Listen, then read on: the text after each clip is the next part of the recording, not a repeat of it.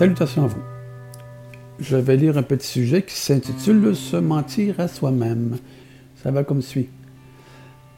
Mentir est une maladie tellement courante chez l'être humain qu'il finit par se mentir à lui-même.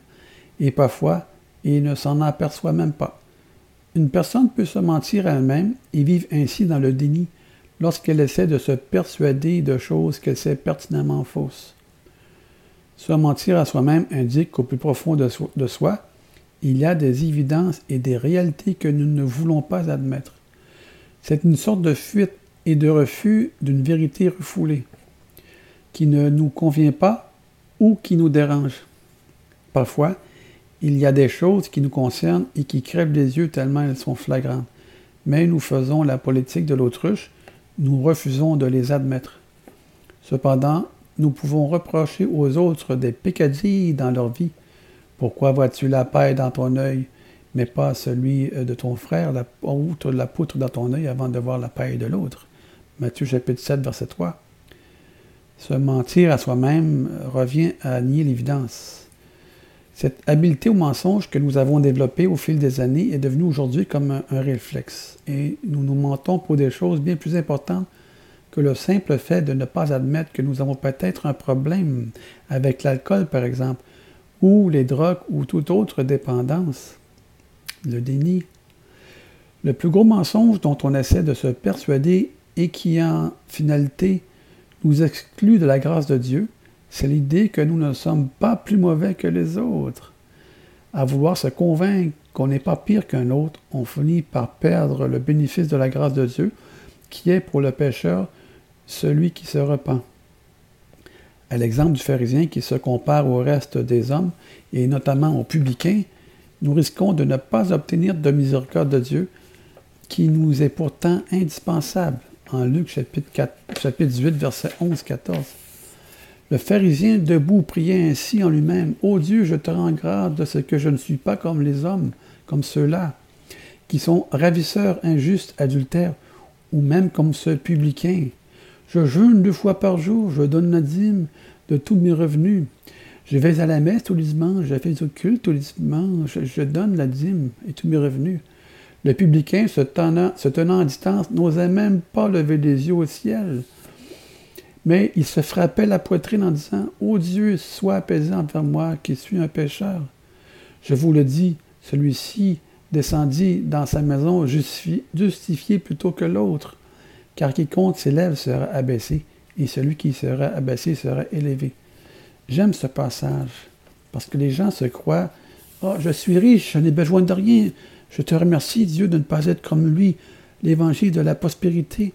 Mais l'indigent, celui qui est dans la rue, qui se frappe la poitrine, qui a des problèmes de drogue et de toutes sortes de choses, il s'abaisse, il s'écrase devant Dieu, il s'humilie, il prie Dieu.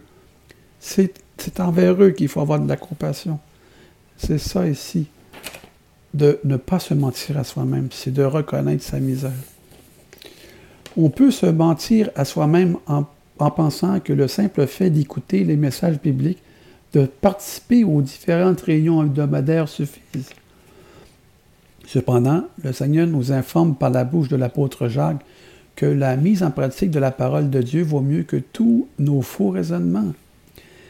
Mettez en pratique la parole et ne vous bornez pas à l'écouter en vous trompant vous-même par de faux raisonnements. Jacques chapitre 1 verset 22. D'ailleurs, j'aime beaucoup l'épître de Jacques, le frère de Jésus. Quand je lis Jacques, j'entends Jésus. la foi sans les œuvres, elle est morte.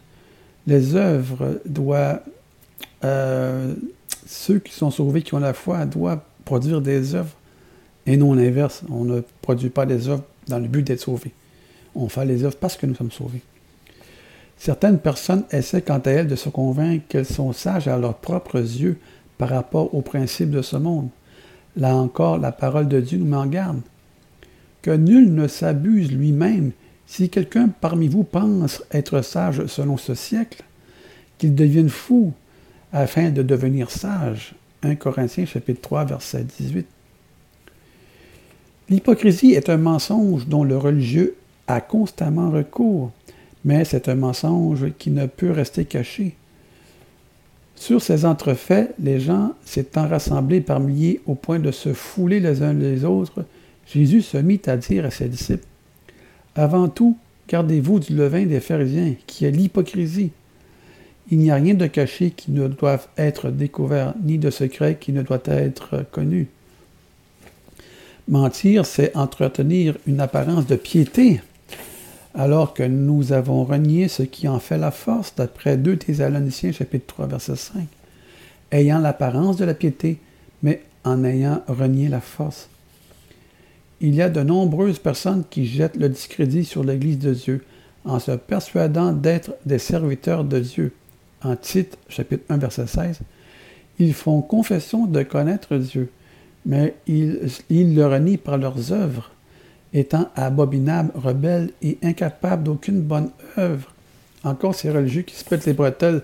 Ah, moi je suis riche, je n'ai besoin de rien. Merci Seigneur que je ne suis pas comme eux. le mensonge de la duplicité est responsable du décès spirituel des croyants dans l'église de Sardes. Eux qui pensaient être vivants pour Dieu. Écrit à l'ange de l'église de Sardes. Voici ce que dit celui qui a les sept esprits de Dieu et les sept étoiles. Je connais tes œuvres. Je sais que tu, passes pour être vivante, mais tu es mort. Apocalypse chapitre 3, verset 1, ça me fait penser au super méga américain. Ah ouais, qui sait quoi, vivant. Oh, j'ai besoin de rien. Nous sommes vivants, nous sommes 200 000 ce soir. Let's go. À l'exemple de ces chrétiens de Sardes, il y a des croyants qui s'imaginent en bonne santé spirituelle. Mais à cause du mensonge de leur imposture, leur mort spirituelle, ne fait aucun doute. Cependant, pour ne pas prendre le risque que notre vie chrétienne soit un mensonge aux yeux de Dieu, nous devons être honnêtes et nous offrir tout entier à lui comme un sacrifice vivant. L'amour que nous avons pour le Seigneur doit être absolu et sans hypocrisie. En Marc chapitre 12, verset 30, Tu aimeras le Seigneur ton Dieu de tout ton cœur, de toute ton âme et de toute ta pensée, et ainsi que de toute ta force. De toute ta force. Et moi, j'ajouterais, et tu aimeras ton prochain comme toi-même, Jésus aussi dit. Or, comment aimer l'autre si tu te mens à toi-même? Voilà, c'était le petit sujet ici à méditer. Et je le prends pour moi aussi personnellement. Euh, il ne faut pas se mentir à soi-même et ne pas devenir comme ces religieux qui croient que ah, maintenant je suis sauvé, euh, je suis quelque chose, et lui il est rien. Non, c'est dans la faiblesse que je suis fort, Paul a dit. Sur ce, je vous dis, restez dans la vérité. En, vous, ne vous mentez pas, ne soyez pas hypocrites et soyez tous bénis.